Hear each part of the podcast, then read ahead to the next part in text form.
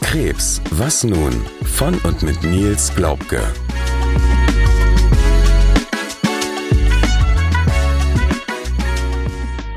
Herzlich willkommen zur 18. Folge unseres Podcasts Krebs, was nun? Neben mir darf ich Nils begrüßen. Herzlich willkommen. Hallo Sarah. Und ihr kennt es bereits, wenn Nils neben mir sitzt, sind wir nicht alleine in unserem kleinen Podcast-Studio. Uns gegenüber sitzt zum dritten Mal der liebe Torben. Herzlich willkommen. Hallo, vielen Dank, dass ich hier sein darf.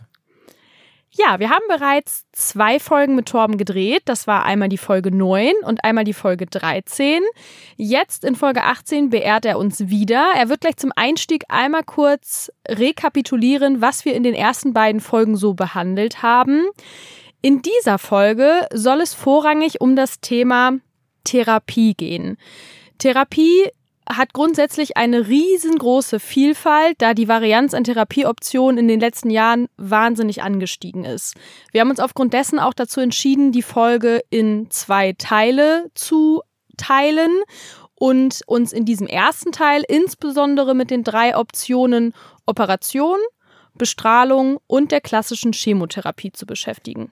Während wir dann im zweiten Teil insbesondere auf die zielgerichtete Therapie und die Präzisionsonkologie eingehen werden.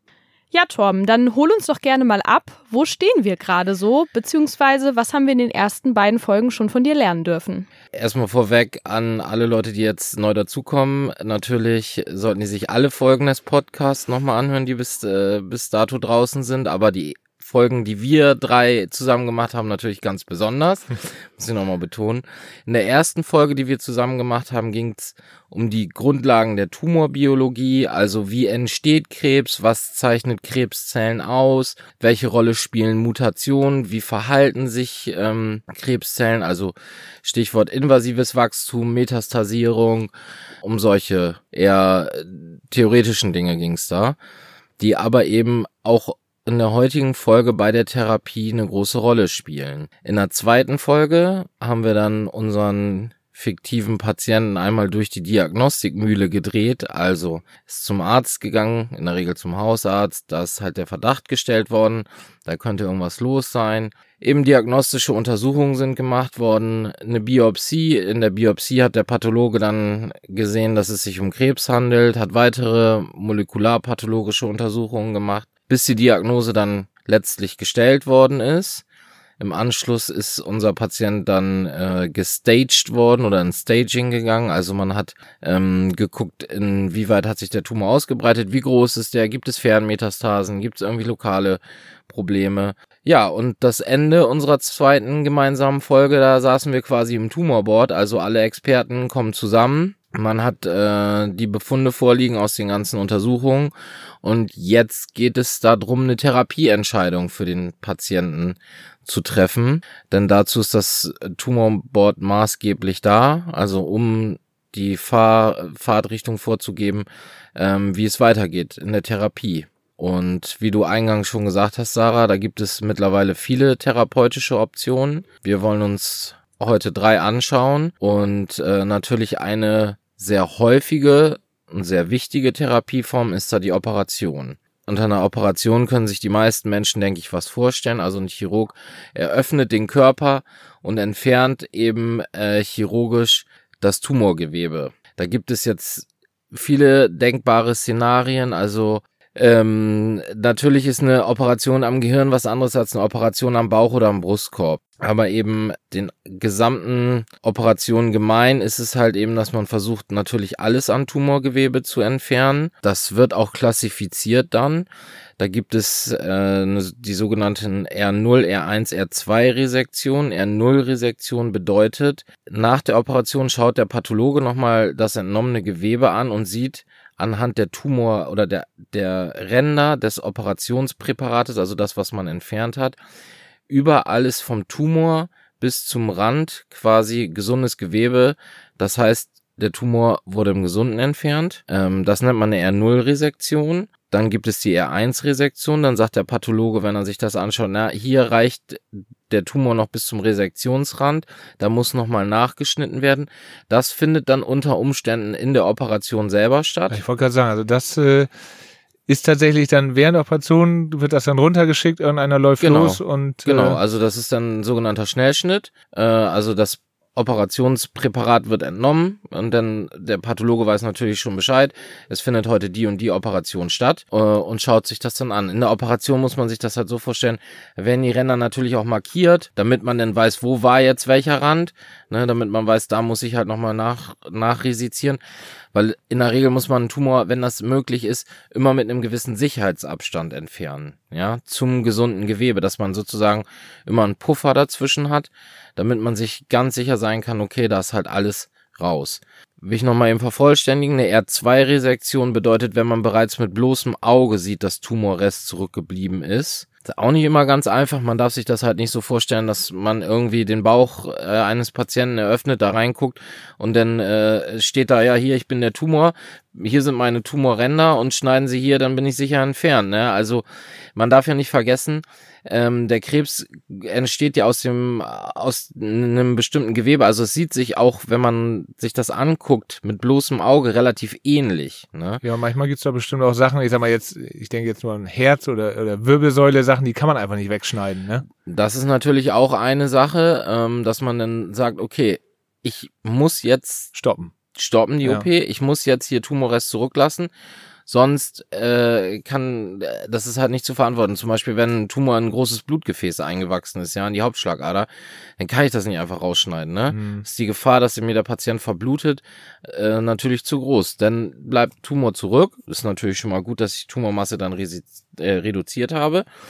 Muss ich mir halt überlegen, was mache ich mit dem Rest, ne? Bestrahle ich den, mache ich nicht Chemo, ähm, Ja, finde ich Mutation, kann ich was anderes machen. Genau, Ne? genau. Ja. Kann man andere Therapieoptionen äh, Optionen, ähm, äh, nutzen. Das sind natürlich alles immer Sachen. Deswegen ist es halt auch so wichtig, im Vorfeld vernünftige Diagnostik zu betreiben, weil Ja. äh, die Wahrheit, sag ich mal, sieht man erst dann, wenn der Patient eröffnet ist.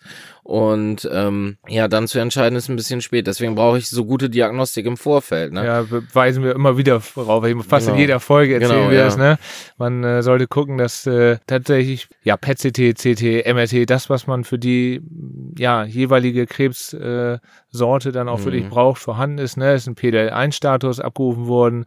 Dieses NGS, dieses New Generation äh, Sequenzierung, was dann äh, praktisch eigentlich durchgeführt werden sollte. Mhm. Aber natürlich, kommt auf den Krebs drauf an und dann kann man sehen, hat man den ganzen Werkzeugkoffer zusammen und kann dann seine Entscheidung halt treffen. Ne? Genau, genau. Also das habe ich auch schon in einer Folge gesagt. Medizin ist halt wie Puzzeln. Man muss halt bloß eben die Puzzlestücke finden. Ne? Ja. Und äh, desto, desto mehr ich danach suche, desto intensiver, desto mehr Puzzlestücke finde ich dann auch. Und wenn ich dann an ein zertifiziertes Zentrum gehe, dann hoffe ich auch einen guten Puzzler äh, Genau, gefunden zu haben. Ja. Genau. Ja, natürlich, das ist jetzt relativ einfach dargestellt, wie so eine OP abläuft. Ja. Äh, Da gibt's mittlerweile auch neue Technologien, die da eingesetzt werden. Also Stichwort äh, Robotertechnik, äh, zum Beispiel Prostata-Operationen werden heute in den allermeisten Fällen halt roboterassistiert gemacht. Beim Speiseröhren äh, Krebs spielt das eine Rolle, ne, um den Patienten natürlich so schonend wie möglich zu operieren. Es gibt eine bestimmte Form des Hirntumors, das ist ein sogenanntes Glioblastom, da kriegt man fluoreszierenden Farbstoff gespritzt äh, während der Operation, damit man die Tumorränder besser findet. Ne? Also das ist ja, das- man darf sich das nicht so einfach vorstellen. Da kommt ein Chirurg mit dem Skalpell und schneidet das irgendwie so raus, wie, wie er möchte, sag ich mal, sondern das das, dauert ist auch schon Minuten und Hightech. fertig, ne? genau, das Ja. ist auch schon Hightech heutzutage im OP. Also Ja. das ist, ähm, werden natürlich auch alle Möglichkeiten aufgefahren, die man zur Verfügung hat, um das bestmögliche Outcome für den Patienten rauszuholen. Du hast direkt zwei Sachen angesprochen, auf die ich jetzt einmal eingehen möchte. Und zwar hattest du schon gesagt, es kommt auch durchaus in Operationen mal vor, dass man nicht das ganze Tumormaterial entfernen kann.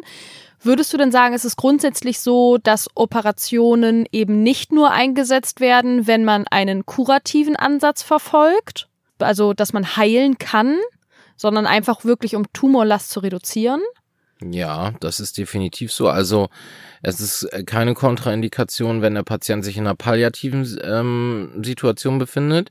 Äh, ganz im Gegenteil. Also ein Beispiel äh, wäre zum, oder ich kenne ein Beispiel, da ist jemand mit Bauchschmerzen in die Notaufnahme gekommen. Und dann hat man den auch untersucht, ein CT gemacht und hat gesehen, oh, der Darm ist perforiert. Und hat dann gesehen, oh, da ist ein Darmkrebs. Das ist die Ursache dafür, dass der Darm perforiert ist. Ne? Das ist Punkt eins. So, hat er schon mal eine Tumordiagnose bekommen, der Patient. Punkt zwei, eine Perforation des Darms ist unter Umständen lebensbedrohlich, akut lebensbedrohliche Situation. Es kann zu einer sogenannten Bauchfellentzündung kommen, da im Darminhalt in die Bauchhöhle übertritt. Das macht eine schwere Entzündung. Und alleine daran kann man schon im schlimmsten Fall versterben, so dass man gesagt hat, äh, okay, der Darm ist hier perforiert, wir operieren das, wir entfernen den Tumor. Natürlich äh, geht das dann nicht so elegant in dieser, dieser Notfallsituation, wie wenn ich das äh, von langer Hand vorher plane. Aber ähm, der springende Punkt ist der, wenn ein Tumor in Darmkrebs perforiert ist, dann ist das per se ein T4-Stadium. Also am weitesten fortgeschrittenen Stadium. Zum Thema TNM-Klassifikation genau, genau. hört ihr was in Folge 13. genau. Ähm, außerdem, ich weiß halt, ähm, dass Tumorzellen äh, mit großer Wahrscheinlichkeit in die Bauchhöhle übergetreten sind, wenn der perforiert ist, der Tumor. Da gibt's übrigens, kann ich mal kurz an dieser Stelle einwerfen, auch ein relativ neues operatives ähm, Therapieverfahren. Das ist das sogenannte HIPAC. Ähm, mal ganz einfach gesagt, wenn jemand im Peritoneum, also im Bauchfell Tumorzellen hat, dann kann man, das muss man sich vorstellen, das ist halt überall verteilt im Bauch. Und das kann man nicht einfach so ähm, en bloc bei einem soliden, also festen Tumor resizieren. Und dann versucht man eben das, was man mit bloßem Auge sieht in der Operation, so gut es geht zu entfernen. Und hinterher, wenn man das gemacht hat, dann spült man die Bauchhöhle nochmal mit äh, auf, ich meine, 42 Grad äh, erwärmte Chemotherapie. Ich habe mir endlose Videos davon angeguckt. Ja. Weil es gibt das auch für Pleurokarzinose. Also ja. Also tatsächlich, dass man oben das Rippenfell dann wie so ein, ja, wie so eine Würstchenhülle dann abzieht. Und äh, ich hatte das auch in Betracht gezogen, aber äh, ja, der Nachteil ist natürlich, also das, so hatte ich das für mich, dass dann ein Fitzelchen übrig bleibt und nicht äh, erfasst wurde von, von der OP oder von der Spülung. Und natürlich beim Brustkorb, den muss man aufmachen. Kannst dir ja vorstellen, was da, äh, da ist man ein paar Monate außer Gefecht. Ja. Da hatte ich ein bisschen Muffensausen. Aber natürlich, wenn das die einzige Form ist, ich sag mal, äh, die äh, und gut funktioniert, zum Beispiel, du hast gesagt, jetzt beim Bauchfell war es, ne? Mhm. Ähm, ja, dann, dann, ja, wenn es hilft, äh, ist alles, alles recht, ne? Klar, also ähm, am, am Brustkorb ist das, ähm, da kenne ich es persönlich jetzt nicht. Äh, du hast mir das auch schon mal erzählt. Ja. Äh, aber ich habe halt äh, Patienten erlebt, die das eben äh, in der Bauchhöhle gekriegt haben. Das ist ein Therapie Pi-Konzept, das auch ganz klar palliativ ist, ne? Aber mhm. wenn ich es halt schaffe, dem Patienten noch Monate oder Jahre Lebensqualität zu ja, geben, klar. dann äh, sollte man das halt machen, ne? Und äh, also und was ich halt auch nochmal damit sagen will, eben im operativen Sektor geht die Forschung auch immer weiter. Man versucht halt äh, Therapieverfahren miteinander zu kombinieren. Also ähm, HIPAC ist halt äh, Chemo und Operation kombiniert. Es gibt radioaktive Seeds, die eingesetzt werden. Das ist letztlich Operation und Bestrahlung kombiniert. Kann ich gleich nochmal, wenn wir beim ja, Thema Bestrahlung sind, was genau. zu sagen. Ähm, Genau, also da versucht man halt auch immer irgendwie ähm, die Forschung voranzubringen, ne? Ja. Das ist halt auch ganz wichtig. Ja, allein, dass die gar nicht mehr so richtig, also manche, sag ich ja, nicht das Skalpell selber in der Hand haben, sondern was du ja schon erwähnt hast, dann mit so einem Roboter, das ist schon, wenn man das sieht, faszinierend. Ja, genau. Also auch gar nicht, es geht gar nicht nur um Operationen, sondern auch interventionelle Therapieverfahren. Also wenn man da an Magen- und Darmspiegelungen denkt, da hat sich, ähm, da hat sich das, die Möglichkeiten haben sich da wirklich in den letzten Jahren immens verbessert, was man da alles so machen kann für Techniken. Ne? Also es gibt heutzutage auch nicht unbedingt Tumorformen, aber Tumorvorstufen. Die kann man heutzutage in der Darmspiegelung abtragen. Äh, da hätte man früher eine große OP für gebraucht. Ne? Sowas wie Polypen zum ja, Beispiel? Ja, genau, genau. Mhm. Also spezielle Polypen ist da.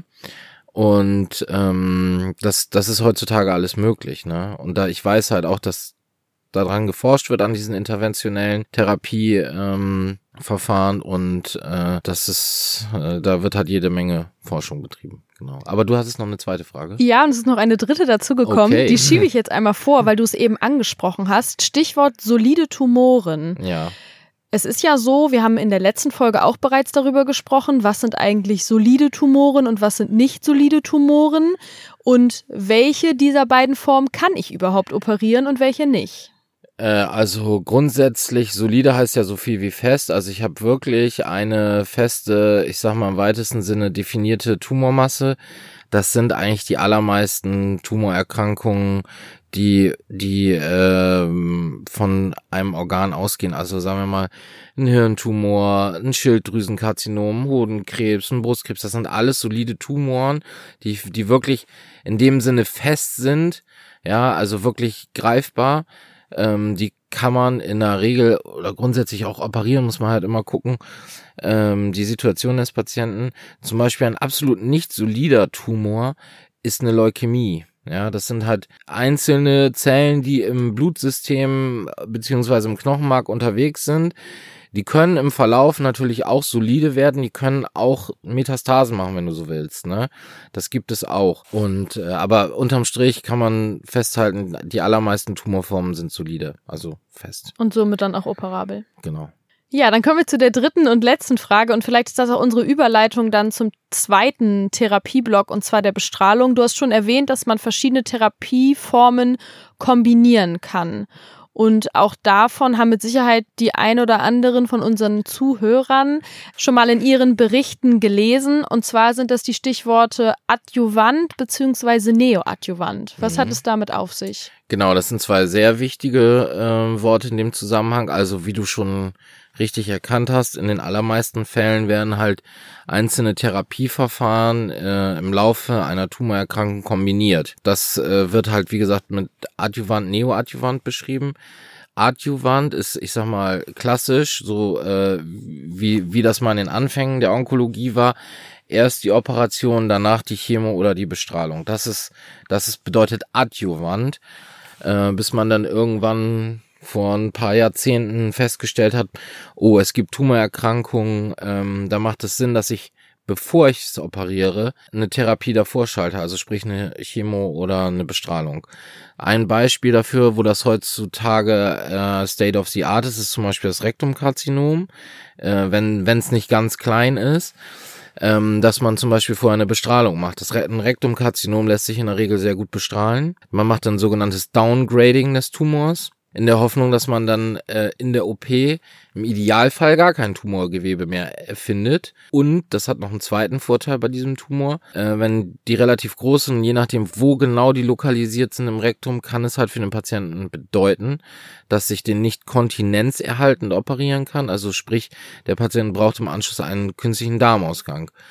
Und äh, wenn ich halt vorher eine Bestrahlung mache, ich mache den Tumor kleiner, muss ich nicht so groß operieren, muss ich äh, unter Umständen oder was heißt muss ich, kann ich andere Operationsverfahren anwenden, die es eben ermöglichen, den Patienten Kontinenz erhalten zu operieren. Da geht's insbesondere äh, wichtig ist da der Abstand vom Tumorgewebe zum Schließmuskel. Und die Frage, muss ich den Schließmuskel mit entfernen oder nicht? Wenn der Schließmuskel weg ist am Enddarm, dann, ich glaube, es ist jedem klar, dann äh, ist man nicht mehr kontinent danach. Ne? Ja, also ich verkleinere den Tumor, um besser genau. operieren zu können. Ja, Im besten und, Fall ist er weg, ne? Und erhalte dadurch äh, ja sehr viel Lebensqualität. Ganz ne? genau. Ja. Ganz genau so sieht's aus. Ja, dann, du hattest es schon angesprochen, beziehungsweise ich hatte es eben schon gesagt, vielleicht kann das jetzt der Übergang werden zur nächsten Therapiemethode, und zwar eben genau der schon angesprochenen Bestrahlung. Die Bestrahlung ähm, hat auch einen festen Bestandteil in der äh, onkologischen Therapie schon seit schon seit vielen Jahren, wenn ich es oder Jahrzehnten, wenn ich es richtig weiß, jeder zweite Patient, Tumorpatient wird im Laufe seiner Tumorerkrankung bestrahlt, also sind ja schon nicht ganz wenige. Irgendwie meine persönliche Erfahrung ist, dass Bestrahlung vielen Menschen Angst macht, weil das irgendwie sowas ist, glaube ich, wo man sich nicht so wirklich was drunter vorstellen kann, was passiert da mit mir, irgendwie ich sehe das nicht. Und ähm, vielleicht auch sehr altertümlich, ne? So habe ich das immer, äh, dass, dass viele denken, so das ist so eine riesen Strahlenkanone, wo in, was Technik von gestern oder so, ne? Also ja, ein bisschen. Nee, es ist mittlerweile genau das Gegenteil. Genau, es ist absolute ja. Hightech. Ähm, also ich sag mal, wenn man da reinkommt in diesen Bestrahlungsraum, dann denkt man erstmal so ein bisschen, man ist im UFO gelandet. Ne? ähm, das ist alles sehr futuristisch. Ja, auch da gibt's natürlich viel Forschung auf dem Gebiet, aber grundsätzlich mal für einen Patienten, um das einmal so durchzugehen, was passiert da. Bevor man die Bestrahlung macht, ist was äh, ganz wichtig, die Bestrahlungsplanung. Also auch hier muss ich wieder genau wissen, was für ein Tumor ist das, wo hat der hinmetastasiert, wie groß ist der, kann ich den bestrahlen, ist der überhaupt strahlensensibel? Es gibt Tumorerkrankungen, die kann man sehr gut bestrahlen, die kann man unter Umständen mit einer alleinigen Bestrahlung heilen. Ja, ein Beispiel ist der Morbus Hodgkin, also eine Form des Lymphdrüsenkrebs. Es gibt auch Tumorerkrankungen, die sind absolut nicht strahlensensibel, dann brauche ich die gar nicht bestrahlen. Ne? Das weiß man halt aus vielen Jahrzehnten Erfahrung. Und dann muss ich halt eben, wenn ich äh, weiß, das ist ein Tumor, den ich gut bestrahlen kann, dann muss ich die Bestrahlung planen, weil ich will natürlich so viel wie möglich an umliegendem Gewebe schonen.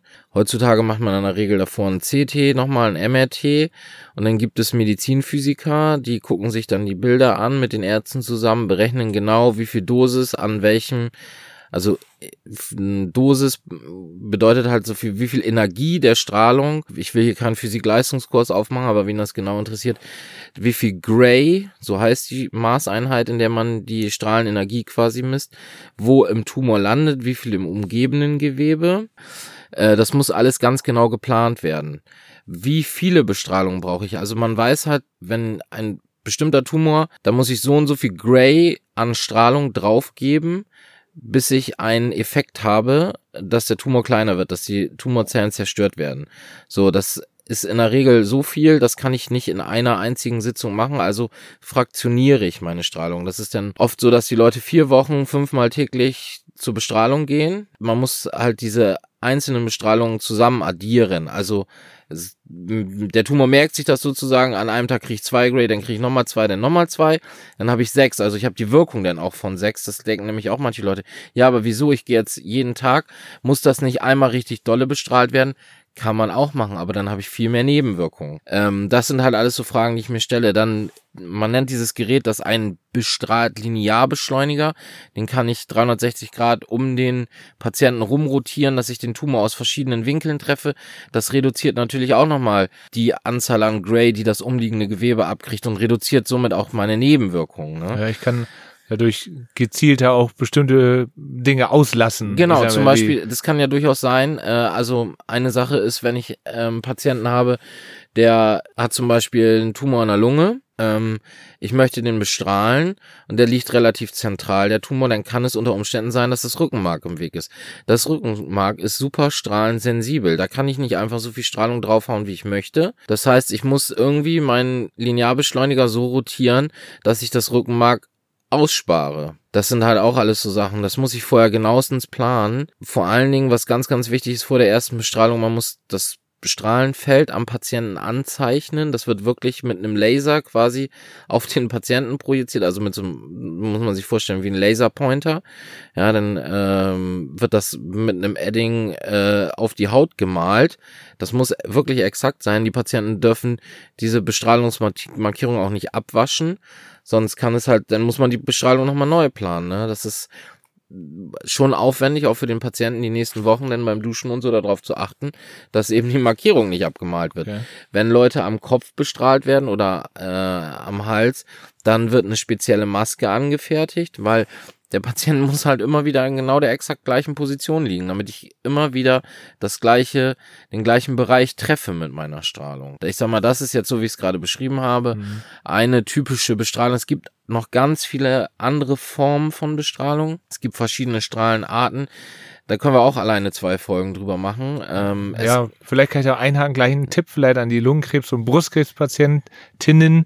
Ich meine jetzt im, im Webinar äh, gehört zu haben, dass ab Oktober 23 tatsächlich äh, Gamma und Cyberknife auch für Kassenpatienten jetzt freigegeben ist. Man kann da sich vielleicht an seinen Onkologen oder Strahlentherapeuten heißt das, Torben, oder? Ja, Strahlentherapeuten. Therapeuten dann wenden, ähm, ja, ob man an so ein bestimmtes Zentrum gehen kann. Da gibt's nicht so viele in Deutschland. Also jetzt von hier aus wüsste ich, glaube ich, nur Hamburg und Köln als nächstes.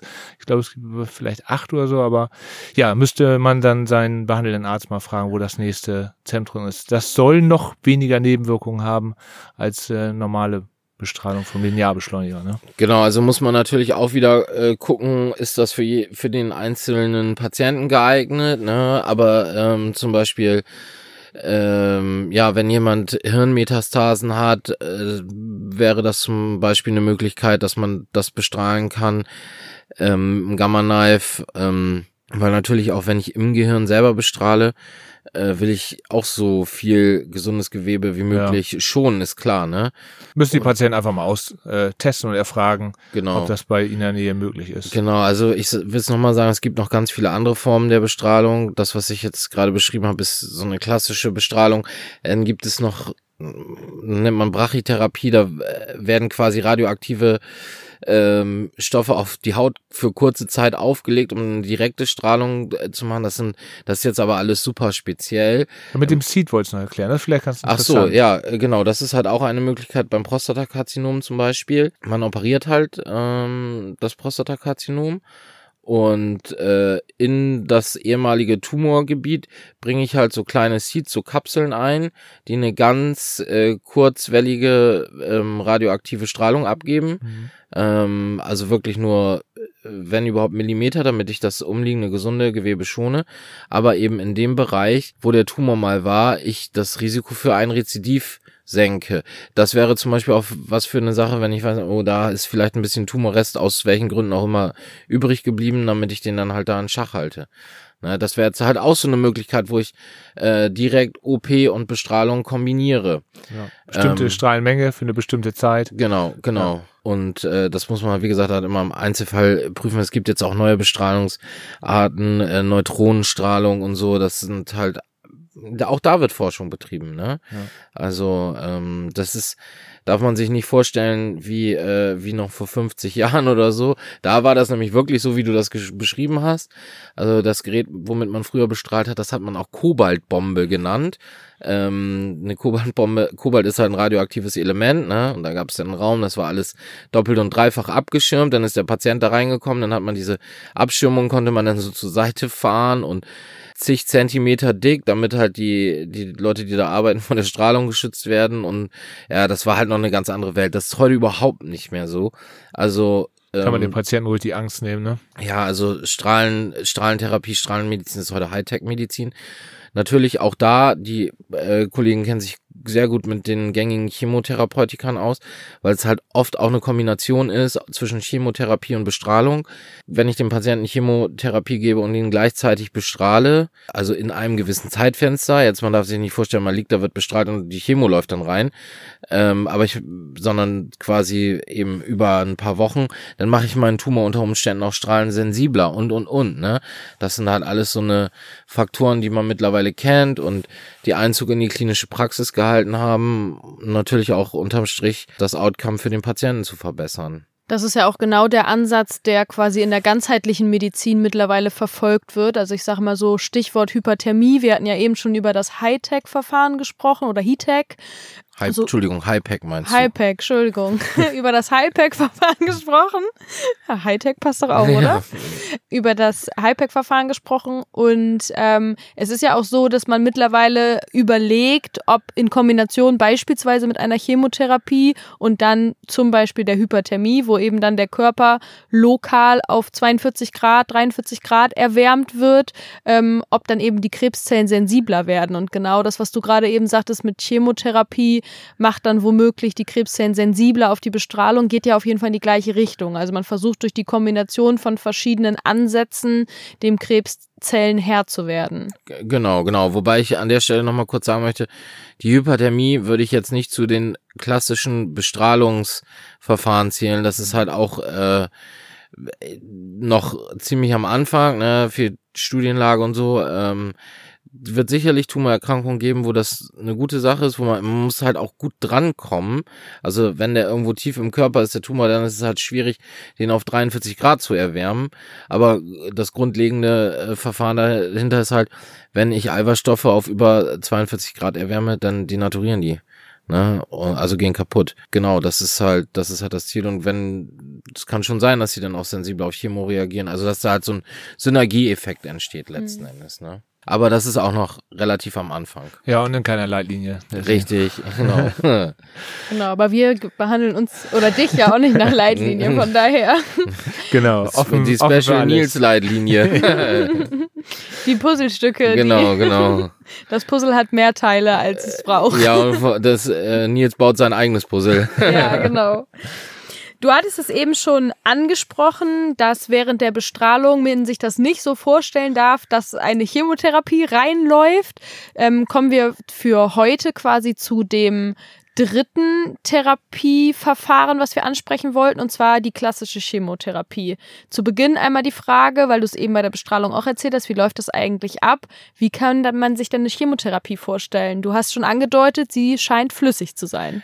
Richtig, in den aller, allermeisten Fällen ist es eine flüssige Therapieform, also ich muss es irgendwie intravenös, also über die Vene in den Patienten reinkriegen in den allermeisten Fällen ja, das ist, äh, dass es oft gemacht werden muss natürlich, dass oft wiederholt werden muss, diese Prozedur, dass das Medikament in den Patienten reinkommt, gibt es eine Sache, die sicherlich auch ein paar Zuhörer, die eben an Krebs erkrankt sind, haben. Äh, das ist ein sogenannter Port. Ein Port ist auch eine Sache, wo viele Patienten Angst vor haben. Wahrscheinlich, weil das in einer, äh, relativ am Anfang, also man kriegt die Diagnose, wir müssen Chemo machen, sie brauchen jetzt einen Port. So läuft das meistens ab. Ein Port muss man sich so vorstellen, ist eine kleine Gummikammer unter die Haut, in der Regel am Schlüsselbein irgendwo in eine äh, implantiert wird und diese kleine Gummikammer ist eben über einen Gummischlauch mit der mit einer großen Vene verbunden. Das Ganze hat den riesen Vorteil. Äh, man muss nicht andauernd irgendwo an den Armen gucken, ob man da eine Vene findet, wo man Zugang, also einen venösen Zugang reinsticht, die Chemotherapie darüber reinlaufen lässt und den dann wieder rauszieht, sondern diese Gummikammer, den sogenannten Port, den sticht man auch mit einer Nadel an, einmal die Nadel kann dann so eine Woche ungefähr drin bleiben. Man muss das gut pflegen, ja. Zum Beispiel der Port muss unter sterilen Bedingungen angestochen äh, werden. Das ist ganz wichtig.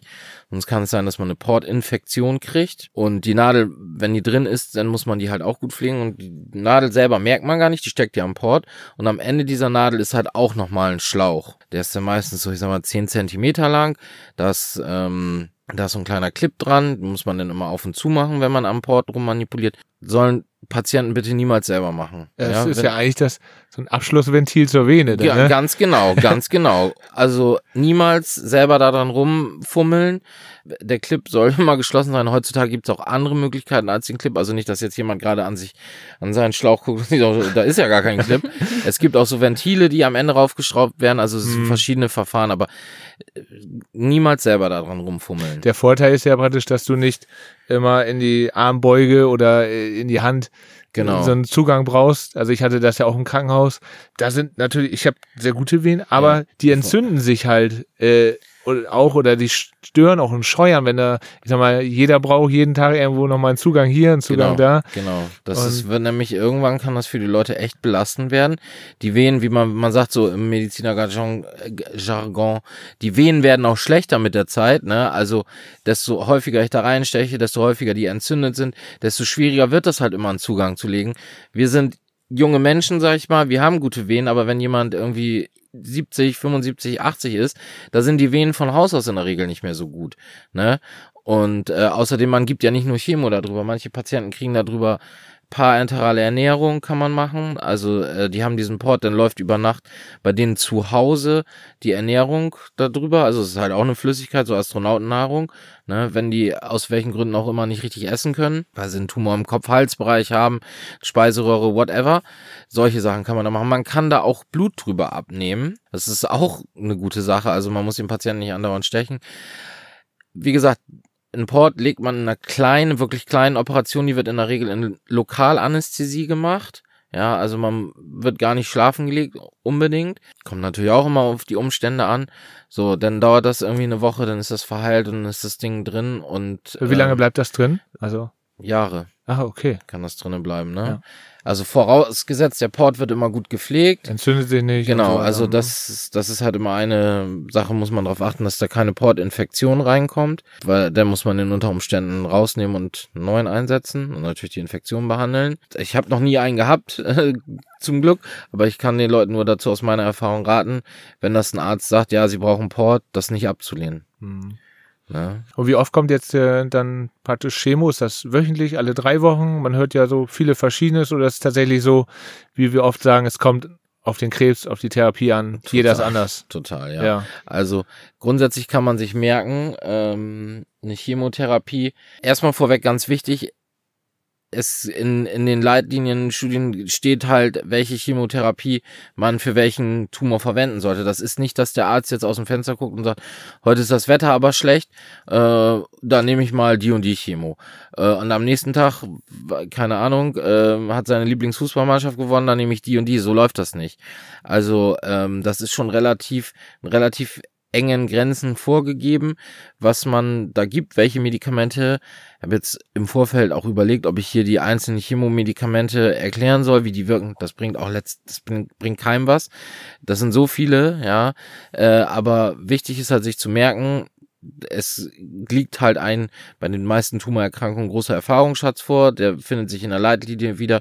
Da steht halt so und so, äh, dieses Tumorstadium liegt vor, da macht man die und die Chemo, nimmt die und die Medikamente. Und das macht man dann in so und so vielen Zyklen. Ja, also je nach Tumorart, meistens sind sechs Gaben, sind ein Zyklus, ja, dass man dann beispielsweise einmal die Woche äh, zu seinem Onkologen geht, eben ambulant oder stationär, hängt auch davon ab, was für eine Chemo das ist, wie es dem Patienten geht. Dann kriegt man die Medikamente äh, nächste Woche wieder. Das Ganze macht man dann sechsmal hintereinander. Und dann macht man zum Beispiel ein Staging neues Restaging, guckt, ist der Tumor kleiner geworden, macht man CT, macht man, keine Ahnung, irgendeine Untersuchung, um halt zu beurteilen, wie ist, ist der, wie hat der Tumor angesprochen, ne? So läuft das in der Regel. Bei manchen Tumorerkrankungen sagt man auch Staging erst, wenn man drei Zyklen durch hat. Also es wären dann zum Beispiel 18 Gaben. Das ist total unterschiedlich, aber auch da gibt es sogenannte Protokolle, ist das Stichwort ja, für die meisten Tumorerkrankungen. Diese Protokolle sind in der Regel nach den einzelnen Chemotherapeutikern benannt oder sind, ja, zum Beispiel, Beispiel aus, der, aus dem Krankenhaus, beim Darmkrebs gibt es das sogenannte Folfiri-Schema.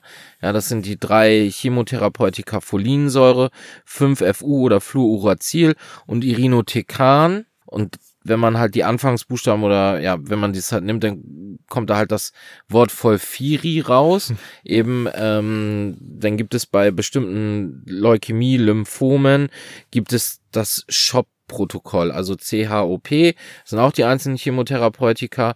Und, äh, da steht dann halt drinne, weiß man erstens, welche Medikamente sind das, wie oft wäre die gegeben, wann wird das Staging gemacht und und und. Ne? Also was wichtig jetzt für den Zuhörer ist mitzunehmen, es gibt da klare Strukturen, in denen ich mich äh, bewege bei den einzelnen Tumorerkrankungen. Natürlich habe ich auch immer wieder oder brauche ich auch meinen Spielraum. Zum Beispiel habe ich eben gesagt, beim Darmkrebs gibt es das Volfiri-Schema. Das IRI am Ende steht für das Chemomedikament Irinotecan. Eine häufige Nebenwirkung bei Irinotecan ist, dass das Probleme mit dem Herz machen kann, dass die Herzfrequenz runtergeht. Das heißt, wenn ich jetzt einen Patienten habe, der hat einen Darmkrebs, ich will ihm dieses Medikament geben, der ist aber im Vorfeld schon herzkrank, dann muss ich mir überlegen, kann ich das machen? Braucht er andere Medikamente? Ähm, also muss ich halt irgendwie reagieren können. Ne? Im Zweifel gebe ich ihm das nicht, dafür gebe ich ihm was anderes.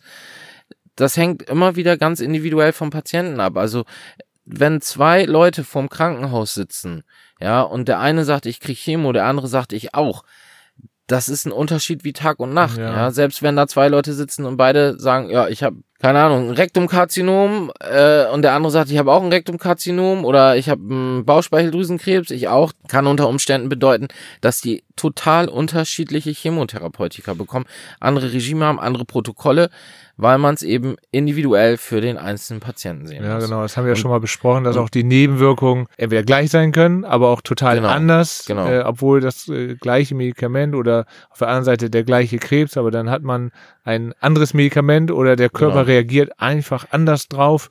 Äh, das darf man nicht immer so, warum jetzt äh, habe ich kein Diarrhoe oder warum gehen mir genau. die Fingernägel nicht kaputt? Ja, weil du halt ein anderer Mensch bist. Das, du reagierst anders auf das genau. Medikament. Genau. Ne? Also dieser Punkt ist mir halt wirklich, wirklich wichtig nochmal zu betonen, weil natürlich, wenn man die Diagnose kriegt, ich habe einen, irgendeine bestimmte Tumorerkrankung, dann fängt man an zu googeln, guckt in Foren, spricht mit Leuten, ja, dann geht man irgendwo hin und sagt, ja, ich hab, sagt eine Frau, ich habe einen Brustkrebs, ja, äh, sagt die nächste, ja, ich bin operiert worden, dann sagt die eine, ich bin nicht operiert worden, wieso bin ich nicht Was ist denn operiert? bei mir los? Dafür ja. bin ich bestrahlt worden. Man kann es nicht miteinander vergleichen, ja. Das ist wirklich, wirklich wichtig zu verstehen. Also, dass der Einzelne nicht denkt, er wird jetzt benachteiligt, benachteiligt, weil er eine andere Therapie kriegt oder vielleicht auch ein schlechtes Gewissen hat, weil er denkt, er wird anderen Patienten gegenüber be bevorteilt, die die gleiche Erkrankung haben. Nein. D- Man kann es einfach nicht so miteinander vergleichen. Wenn man an einem guten zertifizierten Zentrum ist, dann ja. Und dann gehört auch zum Beispiel Nebenwirkungsmanagement dazu. Also, ne, dass Klar. man tatsächlich da dann die richtigen Medikamente gibt. Ähm, da, da sehe ich ganz große Unterschiede, dass manche sich um die Nebenwirkungen kümmern äh, und manche nicht. Also darauf dann Einfluss nehmen können mit Medikamenten auch, ne? Super wichtig. Also das will ich auch nochmal äh, betonen. Jede hier besprochene Therapieform kann Nebenwirkungen machen. Ja, eine OP kann auch Nebenwirkungen machen. Wenn jemand Bauchspeicheldrüsenkrebs hat, ich muss die Bauchspeicheldrüse komplett entfernen, ja, dann hat der unweigerlich hinterher Diabetes. Das ist ja auch eine Nebenwirkung der OP. Dafür ist der Bauchspeicheldrüsenkrebs raus.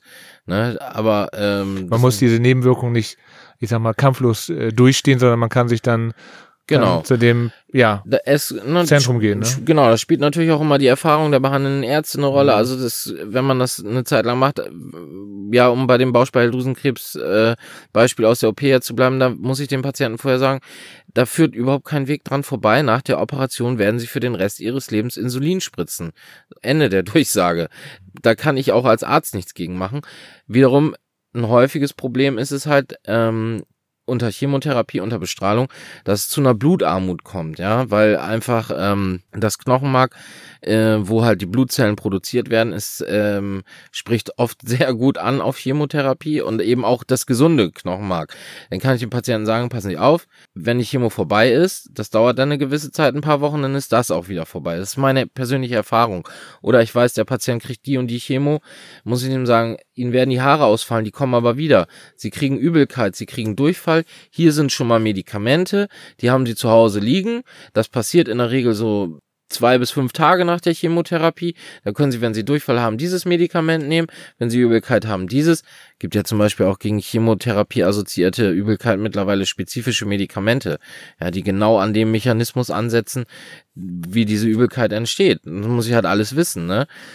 Ähm, dann kann ich dem Patienten das halt schon an die Hand geben.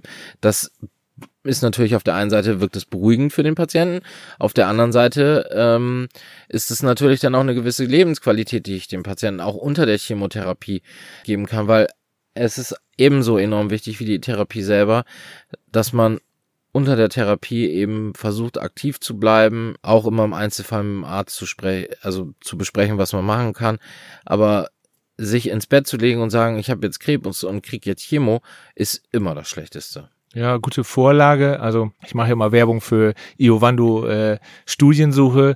Da gibt es jetzt auch äh, neue Chemotherapien, so sogenannte Smart Chemotherapien. Vielleicht äh, sprechen wir in der nächsten Folge nochmal drüber. Sogenannte ADCs.